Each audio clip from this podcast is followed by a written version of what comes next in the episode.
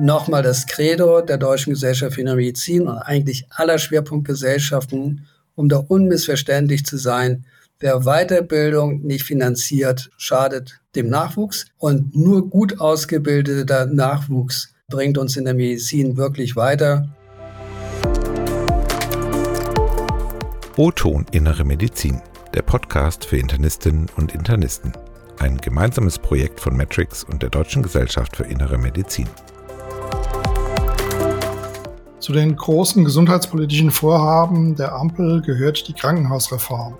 Was Bund und Länder letztlich beschließen werden, wird erst 2024 feststehen. Bis die Maßnahmen greifen, vergehen weitere Jahre. Über Chancen und Risiken der Reform spreche ich, Michael Reichmann, Redakteur bei Medical Tribune, mit Professor Dr. Dirk Müller-Wieland. Er ist Facharzt der Endokrinologie und Diabetologie am Universitätsklinikum in Aachen, Medizinische Klinik 1 und heute in seiner Funktion als Vorsitzender der Kommission Struktur der Krankenversorgung der DGIM unser Podcast-Gast. Guten Tag, Herr Professor Müller-Wieland. Schönen Tag, Herr Reichmann.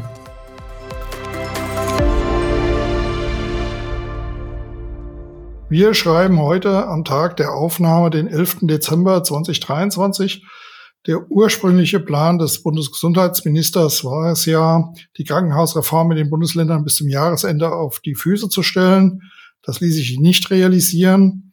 Selbst beim Krankenhaustransparenzgesetz hat die Länderkammer noch eine Vermittlungsrunde dazwischen geschaltet. Herr Professor Müller-Wieland, seit einem Jahr wird die Krankenhausreform diskutiert. Die Deutsche Krankenhausgesellschaft streut immer wieder Warnungen vor der nahen Insolvenz vieler Häuser ein. Sind Sie derzeit eher optimistisch oder eher pessimistisch bezüglich der Reform gestimmt?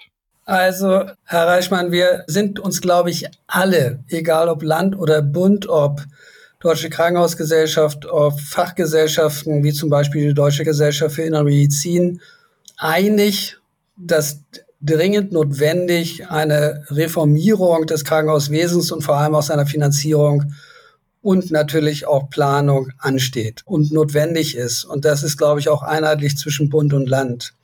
Und insofern, ja, waren wir natürlich zu Beginn des Ganzen sehr positiv, und das haben wir auch in einer Stellungnahme dargelegt, an den Eckpunkten, äh, die das Ministerium zusammen mit der Reformkommission angedacht hatte, nämlich und in dem Sinne auch eine Reform nicht nur zur Finanzierung, sondern eben auch zur Verbesserung, was ich gern gleich nochmal ausführen würde, wo wir da die Kernpunkte gesehen haben, aber wo man eben sagt, wir machen einen bundeseinheitlichen Standard zur Strukturierung und qualitativen Ausstattung verschiedener Krankenhausebenen. Wobei man nicht vergessen darf, dass wir das im Moment mit Grundregel- und Schwerpunktversorgung zurzeit ja auch haben. Und sehen dann, wie wir daran das Leistungsgeschehen sinnvoll auch mit den notwendigen qualitätssichernden Strukturelementen verankern. Nun, das Problem ist natürlich, dass die Krankenhausplanung, überhaupt das ganze Krankenhauswesen dual ist. Also jetzt mal sehr einfach gesprochen, dass der Bund ein bisschen bestimmt, wie die Einnahmen sind und die Planungshoheit, das hat ja auch gute Gründe, bei den Ländern liegt. Und dieses komplett zu trennen und dann eine Reform durchzuführen, wenn nicht alle, und das haben wir auch von Anbeginn gesagt, wirklich an einen Tisch kommen, ist ausgesprochen schwierig. Ähm, meine persönliche Wahrnehmung im Moment, und die teilen, glaube ich, viele auf der Ebene der Fachgesellschaften, ist, dass die vielversprechenden und positiven Punkte im Rahmen der politischen Diskussion mit den Ländern sicherlich auch mit gutem Grund, aber am Ende im Moment aufgeweicht werden und von dem großen Gedanken einer Reform im Moment nicht sehr viel zu erkennen ist. Ähm, wahrscheinlich wird es daraus sein, dass es Anfang des Jahres natürlich einen Kompromiss und einen Vorschlag geben wird und dass ein differenziertes Vorgehen zur weiteren Planung und Differenzierung viel Zeit in Anspruch nehmen wird. Und da habe ich natürlich immer die Hoffnung, dass über die Verankerung von sinnvollen Mindestmengen nicht nur in der technischen, sondern in der personellen Ausstattung, und das betrifft nicht nur die Ärzteschaft, sondern auch unsere Gesundheitsfachberufe, nicht nur Pflege, sondern auch äh, durchaus die krankheitsbezogenen Gesundheitsfachberufe, dass wir dort zumindest einen strukturellen Anker entwickeln können, sinnvoll für die qualitative Sicherstellung der Versorgung. Äh, und das betrifft natürlich gerade auch Fächer wie Diabetologie, die eben Menschen mit häufigen Erkrankungen darstellt. Nicht viel Intervention, aber dennoch sind eben im Krankenhaus 20 bis 40 Prozent der Menschen davon betroffen. Also diese Art von Sicherstellungsauftrag. Das Gleiche gilt natürlich für Fächer wie die Infektiologie. Wir machen uns Sorgen und deswegen haben wir auch eine klare Forderung von der DGEM, die Angiologie zu verankern als eine Leistungsgruppe. Und der Zwiespalt ist nachher in der Zuordnung äh, der Leistungsgruppen, welche Teile gehen im Rahmen der allgemeinen inneren Medizin in Klammern ein bisschen unter und welche haben eine differenzierende, qualitätsorientierte Abbildung. Das kann ich gern sicherlich im Gespräch, wenn wir das eine oder andere jetzt nochmal vertiefen oder leitern können, so dass ich Ihnen ganz klar sage, äh, Prinzip Hoffnung bleibt. Wir hatten uns natürlich viel von der Dynamik und den konstruktiven Vorstellungen gewünscht und sind ohne Frage bisher enttäuscht, dass es wahrscheinlich nur mit kleinen Schritten und wenn letztlich nicht so, wie es die Reformkommission initial vorgeschlagen hatte, umgesetzt wird. Ja, Sie hatten also auch schon gesagt, eigentlich sind sich ja alle Beteiligten einig, dass das DRG-System, so wie es jetzt ist, nicht bleiben kann. Was muss denn aus Sicht der inneren Medizin unbedingt besser werden? Können Sie da einige Beispiele nennen? Naja, es geht ja nicht nur um das DRG-System, sondern jetzt wird es etwas äh, verwurstelt. Also der Punkt war, dass der Minister und die Reformkommission natürlich vorgeschlagen hatten, einen Tick der Entkommerzialisierung zu bekommen, indem man sagt, bei den DRGs und den fallbezogenen Leistungen, dass man sagt, abgestimmt an eine bundeseinheitlich definierte Struktur, nämlich Level 1, 2, 3 bei den Krankenhäusern, gibt es eine unterschiedliche und zwar an die Ausstattungsnotwendigkeit gebundene Finanzierung. Dann kommt man ein bisschen aus dem, natürlich aus dem Druck heraus und zweitens sichert zumindest schon mal auf der strukturellen Ebene Qualitätsstandards. Da diese Level 1, 2, 3 Strukturierung aus Sicht der Länder in die hoheitliche Landesplanung hineinreicht, hat man sich jetzt eben davon getrennt und gesagt, und das war der Vorschlag von Nordrhein-Westfalen schon vor vielen Jahren, allerdings war es ein Planungsvorschlag und nicht ein Vorschlag, um Krankenhausfinanzierung zu machen, dass man sagt, wir trennen uns mal von strukturellen Dingen in der Planung wie Abteilungen, sondern sagen, es gibt Patienten- und bedarfsorientiert Leistungsgruppen und davon ähm, eben nicht sehr viele, sondern jetzt im Moment hat man sich geeinigt, ich sage mal einfach auf 64 und 5. Nur mehrere tausend DRGs, und das war jetzt die Vorgabe, ein eindeutig auf diese Leistungsgruppen zuzuordnen. Das heißt, sie können nur einmal genannt werden, hat die Implikation, dass natürlich mehr als, weit mehr als die Mehrheit von DRGs in den großen Topf der allgemeinen Inneren Medizin. Das gleiche gilt für die Chirurgie, aber wir sprechen jetzt über die Medizin, in die allgemeine Medizin fallen. Und Sie können nicht eine differenzierte Angiologie, Sie können auch nicht eine differenzierte Diabologie, Endokrinologie, auch nicht an Vorhaltungen abbilden, wahrscheinlich eben im Rahmen der allgemeinen Medizin. Das heißt, das differenzierende strukturelle Element, was die initiale Idee war, evidenzbasiert Qualitäten einzubringen, das geht im Moment verloren. Und natürlich machen wir uns dabei Sorgen, weil das Problem ist, wenn Sie es nur einmal benennen können, dann sage ich mal, wo ordnen Sie sie zu? Wenn ein Patient mit einer Lungenentzündung kommt, ist das jetzt Leistungsgruppe Allgemeine Medizin oder ist das Leistungsgruppe Pneumologie? Wenn der Patient jetzt mit einer schweren Pneumonie kommt, wo wird er zugeordnet? Und diese eindeutige Zuordnung und ihre Modellierung ist natürlich ein kritischer Punkt. Das, daran wird im Moment intensiv gearbeitet. Und ich denke, dass Maßnahmen wie zu sagen, dass man, weil das davon mehrmals nennen, ich sage es mal, operatives Geschehen, Operationen jetzt für die Zuhörer nicht als Operation des Chirurgen, sondern eben komplexe Diagnostik, komplexe, und das muss nicht Intervention sein, Therapien mit Begleitung und Vorhaltungen, dass dieses in den nächsten Jahren in den einzelnen Schwerpunkten der Medizin weiter differenziert, abgebildet werden muss und sich dann in den Leistungskatalogen eben wiederfinden muss. Nur da sprechen wir nicht von der nahen, sondern von der mittelfristigen Zukunft. Und das in der Tat ist natürlich ein bisschen enttäuschend. Heißt das, es müsste also auch mehr Leistungsgruppen geben als die geplanten gut 60? Ja, also äh, definitiv. Also da ist egal, wen Sie fragen, selbstverständlich hängt eine gute und auch adäquate Finanzierung ab von einem granulären System. Und je filigraner es ist, desto differenzierter können Sie Leistung abbilden und finanzieren. Das brauchen Sie vielleicht nicht für die Planung. Nochmal, so war das ursprüngliche System in Nordrhein-Westfalen geplant. Aber für die Finanzierung brauchen Sie weitaus mehr Leistungsgruppen. Deswegen war ja auch der Vorschlag der initial der Reformkommission die doppelte Zahl über 120. Und selbst da gab es schon die Diskussion, ob das ausreicht. Aber ja, das ist einer der wesentlichen Knackpunkte. Und natürlich kann man auch verstehen, jetzt sage ich mal, weil Sie es ansprachen, die Sorge und auch das Rumoren auch von den Krankenhausträgern, weil natürlich zum einen jede Neugestaltung des Krankenhauswesens braucht eine gewisse Transformationsfinanzierung, deswegen der Appell an den Transformationsfonds.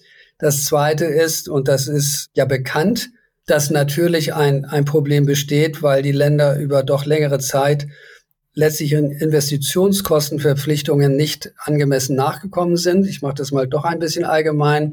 Und damit kumulieren natürlich bereits Defizite mit der Sorge, jetzt hineinzurutschen. Und dem Moment, wo sie steigende Kosten haben, wie im Moment, sei es strukturelle Kosten, sei es Personalkosten, bei gleichzeitig sinkender, das beobachten wir zumindest seit Covid-19, Fallzahl in den Krankenhäusern und dann der Planungsunsicherheit für die Zukunft, ohne dass sie ja an der Einnahmenschraube jetzt mal als Träger eines Krankenhauses direkt drehen können, das macht Sorgen und das macht natürlich Sorgen, weil vergessen wird, dass viele, viele Krankenhäuser ja eher kleinere Krankenhäuser sind. Und das ist die Sorge, äh, dass wir nicht darauf warten müssen, sondern dass wir bereits in einem sehr, sehr kritischen Moment sind für doch viele Krankenhäuser in den verschiedenen Ländern, die dann, wenn sie akut insolvent werden, natürlich auch die regionale Versorgung potenziell gefährden. Deswegen ist auch der Punkt im Regierungsentwurf, über den leider aus meiner Sicht viel zu wenig gesprochen wird.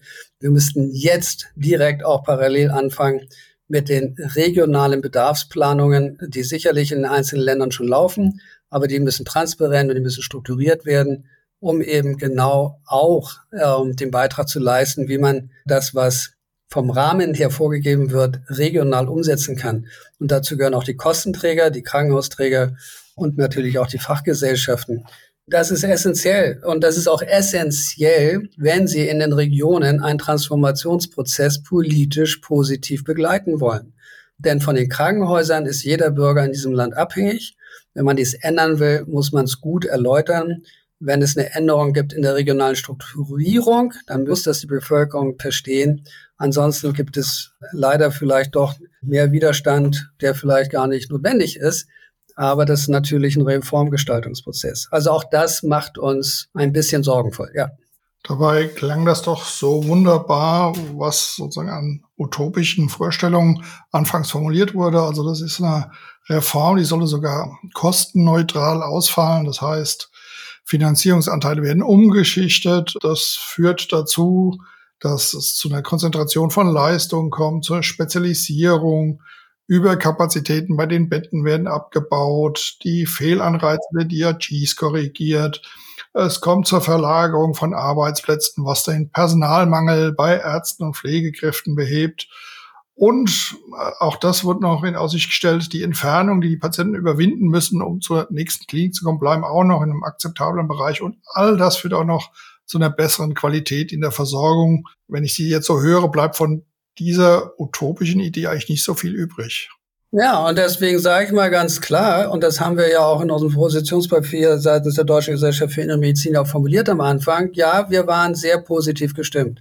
Und es ist nicht utopisch. Jetzt will ich mal einen Schritt zurück. Wir waren natürlich alle kritisch überrascht, aber der Gedankengang, das muss man doch ganz klar sagen, dass sie eine bundeseinheitliche Strukturierung machen. Das ist ein guter Gedanke, dass sie die Strukturierung anbinden an strukturelle Qualitätsvorgaben und daran koppeln, welches Leistungsgeschehen sich abbilden darf.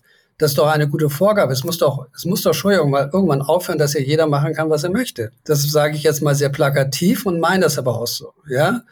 So, das ist eine gute Sache. Dass Leistungen, die viel Vorhalte, Struktur bedürfen, Fachkenntnisse bedürfen, lange Ausbildungszeit haben, also spezialisierte Teams, dann in Anführungsstrichen für eine in der Abbildung gleiche Leistung, aber die eben doch tiefer durchgeführt worden ist, mit einer guten Qualität mehr Geld bekommen als andere, ist doch auch sinnvoll. Und äh, dass nicht alles nur von allen gemacht werden kann. Dass diesen Gedanken im Übrigen spiegelt ja überhaupt sowieso auch unser Krankenhauswesen schon mit den unterschiedlichen Ebenen der Struktur bis hin zur Maximalversorgung Universitätsklinik auch die ganze Zeit wieder. Das ist kein neuer Gedanke. Ich denke auch persönlich, es wäre machbar gewesen, wenn sich alle einen Tisch gesetzt haben. Das habe ich schon ganz am Anfang auch in verschiedenen Interviews kundgetan. Und was sicherlich auch richtig ist, aber das bedarf einer vernünftigen Kommunikation, ja, und dass nicht alles bleiben kann, wie es bleibt. Das heißt, natürlich wird es dazu führen, wenn Sie über Fachkräftemangel reden, wenn Sie die Qualität verbessern wollen, wenn Sie sagen, das Geld muss dahin gehen, wo die Leistung erbracht wird und nicht nur Vorhaltekosten. Ja, das wird zu einer Zentralisierung führen und eine Zentralisierung, ja, hat zur Folge, dass Sie jeden einzelnen Standpunkt und das Standort, und das sollte ja auch nicht per Bund, sondern regional erfolgen, sinnhaft unter diesem Konzept überdenken müssen, durchaus auch in den Kreisen und Dings. Und das bedarf einer regionalen Planung und einer regionalen Kommunikation. Das ist klar. Mehr Leistung, mehr Geld, mehr Zentralisierung bei gleich bestehenden Strukturen und gleichzeitig über Personalmangel diskutieren und klagen, das beißt sich in Schwanz. Also, wer über Reduktion der Ressourcen, Sorge vor Fachkräftemangel spricht, muss an Zentralisierung denken. Ich weiß gar nicht, wie das anders gehen soll. Zweiter Punkt ist, diese Entscheidungen müssen regional getragen werden. Ich meine, das hätte man in einem politischen Prozess gestalten können. Und das ist der Unterschied. Es geht nicht darum, auch alle anderen müssen zugemacht werden und Katastrophe. Aber das führt natürlich auch dazu, dass auch Geld umverteilt werden könnte und dass vielleicht in einer Region statt zwei ein sinnvolles Krankenhaus mehr mit Sinn machen würde. Das kann man auch Bürgern verständlich machen äh, und das spart natürlich rasant Kosten. Also diese Umdisponierung, das kostet, das braucht Zeit und das braucht vielleicht auch Transformation. Aber man muss dann auch erkennen, und daher kommt natürlich vielleicht auch die Finanznot, dass äh, die Krankenhausfinanzierung eben unterfinanziert war äh, von den investiven Kosten ja über viele Jahre. Und das kommt natürlich jetzt in so einer Situation auch zum Tragen. Das hat aber nichts mit der Krankenhausreform zu tun oder dem gedachten Entwurf. Insofern finden wir es schade. Aus meiner persönlichen Sicht, im Moment bleibt nicht sehr viel davon übrig. Da gebe ich Ihnen vollkommen recht. Und dann kann man sich natürlich im Moment fragen, wo eigentlich die eigentlichen Gedanken, nämlich das DRG-System auch umzustrukturieren, äh, gehen. Das werden wir sehen. Aber das ist natürlich ein großes Instrument, jetzt in die Leistungsgruppen zu assoziieren und die gesamte Medizin abzubilden in eindeutigen Zuordnung der DRGs zu Leistungsgruppen. Und davon ist natürlich die innere Medizin mit ihren vielfältigen Diagnosen und Krankheitsbildern und unterschiedlichen Verläufen natürlich sehr betroffen. Es gibt auch die Warnungen von den Fachgesellschaften, eben wie der DGIM oder auch der Deutschen Diabetesgesellschaft, dass diese Reform auch die ärztliche Weiterbildung im Blick behalten muss. Worauf ist hier zu achten? Also ganz klar, und das äh, ist nicht erst jetzt, sondern das haben wir auch von der Sprecher für die DGM immer gefordert, dass in der Finanzierung die Weiterbildung nicht adäquat abgebildet ist. Heißt, auch im Moment im DRG-System ist ja nicht berücksichtigt, wie viele und ob sie Weiterbildung durchführen. Jetzt ist das natürlich nochmal ein neues Anliegen, weil es im bisherigen Entwurf kaum zu erkennen ist, wo Weiterbildung finanziert wird oder sich abbildet. Das ist mein Punkt, wenn man von Mindestanforderungen spricht und zum Beispiel mal festlegt, und so war es ja gedacht, wie viel ärztliches, zum Beispiel ärztliches Personal brauchen Sie, um 24 Stunden, sieben Tage in der Woche eine Leistungsgruppe abzubilden, äh, dann muss, gerade wenn das eine Mindestanforderung, da natürlich berücksichtigt werden als Add-on die Kapazitäten, die gebunden werden, indem man den Nachwuchs und die jüngeren äh, Kolleginnen und Kollegen weiterbildet. Deswegen ist so wichtig aus meiner Sicht das Personalbemessungstool, was berücksichtigt werden soll. Und es gibt hierzu ja einen dezidierten Vorschlag von der Bundesärztekammer, dass man sich darauf einigt. Äh, dieser erfreulicherweise kalkuliert Weiterbildung mit ein. Aber das Thema als solches, dass Weiterbildung doch nicht vergessen oder verloren gehen darf, wenn man über ein Gesetz spricht, was die Krankenversorgung verbessern soll, äh, da wünschen wir uns eine explizite Positionierung, im Übrigen auch vom Bundesministerium. Wobei es ja durchaus die Rufe auch der niedergelassenen Fachärzte gibt, mehr Weiterbildung ambulant anzubieten, wenn sie denn dann auch finanziert wird. Also so, wie es beispielsweise in der Allgemeinmedizin passiert. Ja, das ist immer, das, das ist jetzt typisch Medizin. Es geht doch nicht um entweder oder. Das ist doch einfach Unsinn, sondern wir wollen Weiterbildung finanziert haben. Im stationären Bereich wie im ambulanten Bereich. Nur bei der Krankenhausreform sprechen wir jetzt im Moment primär mal um den stationären Bereich und ein Anliegen, dass insgesamt eine gute Weiterbildung finanziert wird. Und natürlich, dass die niedergelassenen Kollegen da auch attraktive Incentives bekommen, wie bei der Allgemeinmedizin, die Weiterbildung zu forcieren da laufen Sie bei uns offene Türen ein. Aber Herr Reichmann, wir sprechen gerade jetzt über das Krankenhausversorgungsverbesserungsgesetz. Da soll es rein. Ja, also ich will halt jetzt auf den Punkt Schnittstelle ambulant stationär. Da gibt es ja auch den Aspekt der Ambulantisierung von stationären Leistungen, also Leistungen, die dann ohne Patientenaufenthalt im Klinikbett erbracht werden können. Da wird oft auf das Ausland als Vergleich Bezug genommen. Welche Leistungen der inneren Medizin könnten denn in den nächsten Jahren von diesem Trend zur Ambulantisierung betroffen sein? Naja, also erstmal grundsätzlich können es alle Schwerpunkte davon betroffen sein. Es hängt von der Diagnostik und der Komplexität an. Deswegen wird das ja im Moment in einem separaten Verfahren geregelt und auch im Moment jährlich überarbeitet. Und natürlich ist begonnen worden mit unter dem Schlagwort ambulantes Operieren. Der Vergleich mit dem Ausland, der macht mir auch immer besondere Freude. Wenn man einen Vergleich macht mit dem Ausland, muss man alles vergleichen. Das heißt, auch die Gesundheitsversorgungsstruktur auch anpassen oder ändern. Also, lange Rede, kurzer Sinn, die Ambulantisierung selbstverständlich wird auch zunehmen.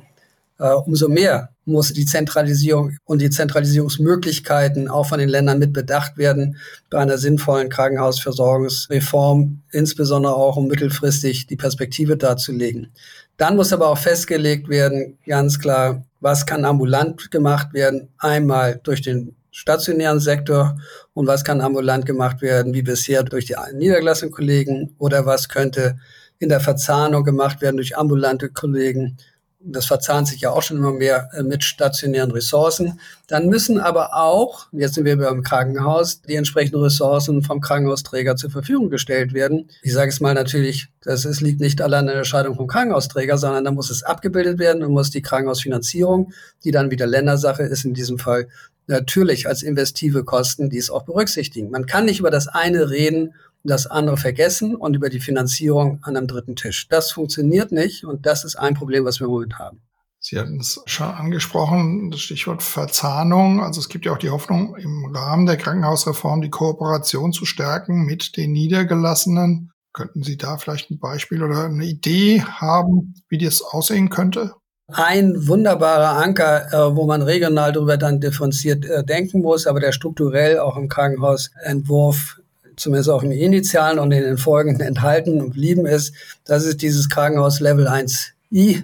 Ähm, ich sage es mal, der regionale Krankenhausträger, der genau diese Schnittstelle ermöglicht zwischen, ich sage es mal, einer stationären Struktur und einer sehr engen Verzahnung mit einem ambulanten Netzwerk. Denn da können sicherlich viele, viele Dinge, sei es in der Diagnostik oder in der vorübergehenden Überwachung oder in einer vielleicht punktuellen, intensiveren therapeutischen Maßnahme wunderbar abgebildet werden, ohne einen großen Krankenhaussektor vorhalten zu müssen.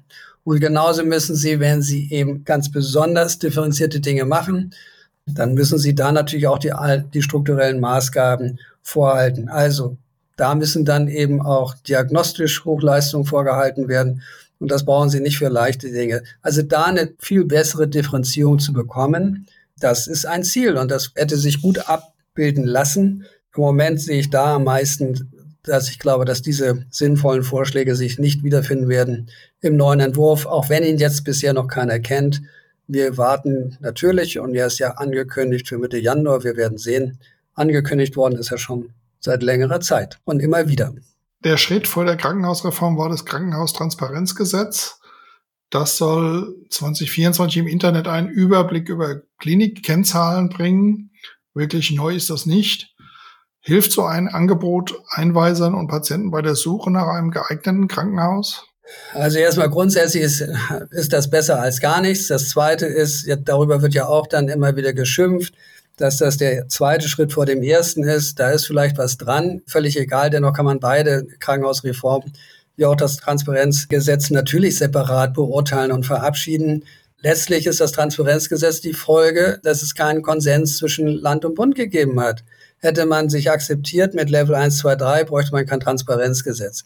Wenn man sagt, es gibt Level 1, 2, 3, aber jeder kann dennoch auf Länderebene entscheiden, was er macht, oder es können sogar auch Länder von Zuordnungen abweichen ohne Begründung, ja, dann ist natürlich der Wunsch, und der ist ja durchaus sinnvoll, vom Minister zu sagen, wie kann ich denn dann auf der Bundesebene zumindest sicherstellen und für die Bevölkerung damit meinen Versorgungsanspruch gewährleisten, dass es eine Transparenz gibt, wenn bestimmte Leistungen erbracht wird, ob Mindeststandard in Pflege, Ärzte, Komplikationsraten, Fallzahlen erbracht werden von dem Krankenhaus. Also wiederum, das eine wäre oder das andere nicht nötig gewesen. Hätte man sich gleich geeinigt, wären wir doch deutlich weiter. Jetzt gibt es aber ja auch gerade von den Fachgesellschaften selber Angebote für Einrichtungen, sich zertifizieren zu lassen. Und es gibt dann auch Logos dazu, äh, Informationen dazu im Internet, auch Landkarten, wo man sich orientieren kann. Das heißt, äh, zum Teil gibt es schon Informationen für Patienten, die eine geeignete Einrichtung suchen. Zum Teil kann man auch sagen, okay, dann werden ja auch Unterschiede deutlich, wer so etwas anbietet und wer nicht. Informationsportale über Ärzte und Leistungen, da braucht man noch nicht mal an die Fachgesellschaften zu.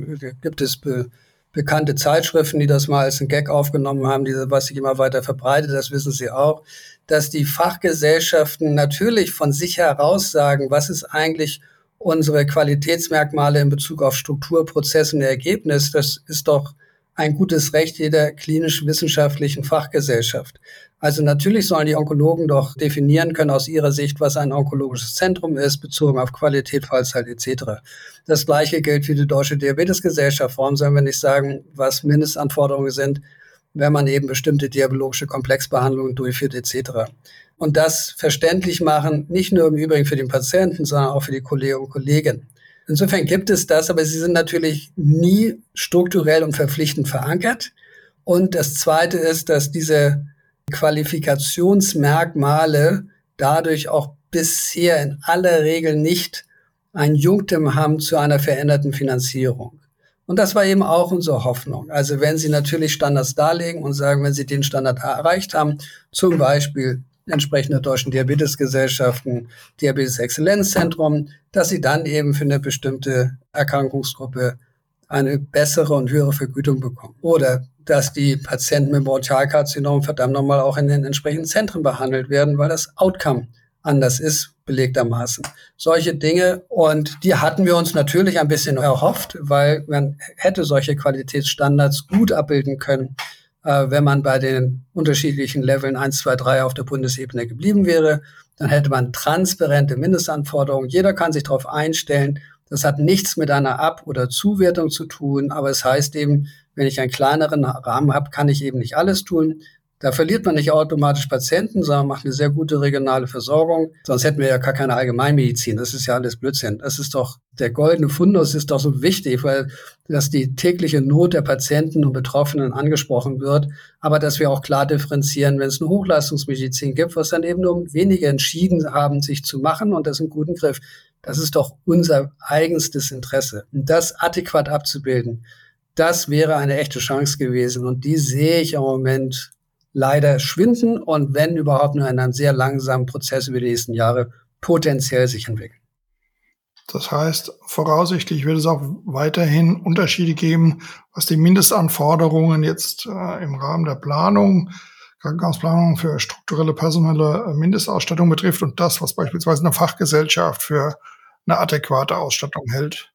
Ja, ich denke, da wird es Unterschiede geben. Wir werden natürlich versuchen, im Dialog auch über die AWMF, die sich hier sehr auch engagiert und einbringen in den Dialog oder in den Diskussionsprozess, dass wir da so viel wie möglich sinnvollerweise mit einbringen können und wiederfinden. Das wäre natürlich sinnvoll. Meine Sorge ist auch ganz klar, Chance wäre gewesen, hier eine richtige Differenzierung zu bekommen.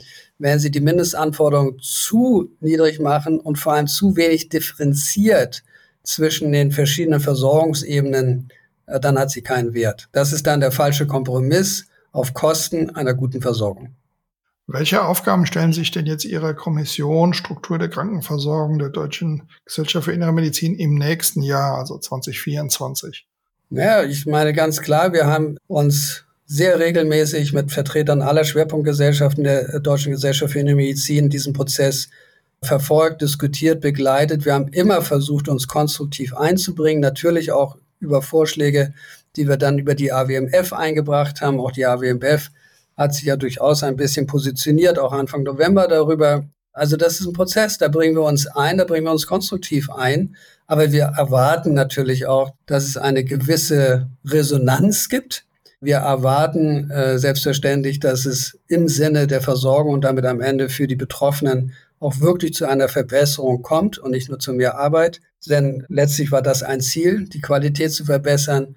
Wir werden mit daran arbeiten, natürlich, dass dieses vielleicht, ich kann es noch nicht ganz erkennen, wo, aber die Endkommerzialisierung DRG-System sich entspannt. Meine Sorge und unsere Sorge ist natürlich, dass durch diesen Zwang der eindeutigen Zuordnung von DRG zu Leistungsgruppen und die Medizin wird ja immer differenzierter, dass es leider es zu Vereinfachungen kommen wird, die vielleicht bestimmte Versorgungsintensitäten und Qualitäten gefährdet. Äh, genau das müssen wir verhindern. Und dazu gehört zum Beispiel, dass aus unserer Sicht die Leistungsgruppe Angiologie muss gewährleistet sein. Eine Leistungsgruppe Gefäßmedizin, die sich im Moment fast ausschließlich über chirurgische Parameter definiert, das ist nicht Medizin, wie wir sie praktizieren wollen. Wer sich über die Entwicklung bei der Krankenhausreform und ihre Bedeutung für die innere Medizin informieren möchte, der ist ja sicherlich beim nächsten Internistenkongress in Wiesbaden an der richtigen Stelle, oder? Ja, herzlich willkommen. In der Tat, wir werden unter anderem sicherlich zwei Symposien zu diesem Thema haben. Ein sehr dezidiert zur Diskussion, welche Chancen und Risiken gibt es, welche Perspektiven. Die DGEM denkt natürlich immer konstruktiv, welche Möglichkeiten sich ergeben, den Prozess zu begleiten, am besten auch dazu beizutragen, dass er möglichst optimal sich entwickelt. Und dann natürlich auch nochmal in der breiteren Öffentlichkeit die Diskussion, was das jetzt konkret bedeutet und welche nächsten Schritte wir planen. Sie sind da herzlich eingeladen zur Diskussion. Eins bin ich mir sicher, im nächsten Jahr wird uns die Ausarbeitung alle beschäftigen. Und ich denke, wir müssen die Chance nutzen, gemeinsam dann ab 2025 an der Differenzierung der Leistungsgruppen und der interventionellen wie auch nicht interventionellen Maßnahmen auch in allen Schwerpunkten der Medizin und eben auch an der Verzahnung, an der transsektoralen Verzahnung weiter zu arbeiten. Nochmal das Credo der Deutschen Gesellschaft für Medizin und eigentlich aller Schwerpunktgesellschaften, um da unmissverständlich zu sein, wer Weiterbildung nicht finanziert, schadet dem Nachwuchs und nur gut ausgebildeter Nachwuchs bringt uns in der Medizin wirklich weiter. Und deswegen plädieren wir so sehr darauf, dass auch die Finanzierung der Weiterbildung strukturell in der Krankenhausvergütung mit berücksichtigt wird. Vielen Dank, Herr Professor Müller-Wieland. Die Krankenhausreform wird sicherlich noch viele Anlässe für weitere Unterhaltungen bieten. Vielen Dank, Herr Reichmann. Ebenso bedanken möchte ich mich bei Anna Romalis und Nils Gräf vom Digitalteam der Matrix, die für die technische Abwicklung und die Verbreitung dieses Podcasts Sorge tragen. Liebe Hörerinnen und Hörer, das war die letzte Folge der zweiten Staffel der Reihe O-Ton Innere Medizin, einer Kooperation von Matrix und der Deutschen Gesellschaft für Innere Medizin. Es lohnt sich auf jeden Fall auch in die vorherigen Folgen reinzuhören. Da geht es zum Beispiel um die Weiterbildung in der inneren Medizin, um künstliche Intelligenz oder auch um die elektronische Patientenakte. Bleiben Sie gesund und uns gewogen. Auf Wiederhören.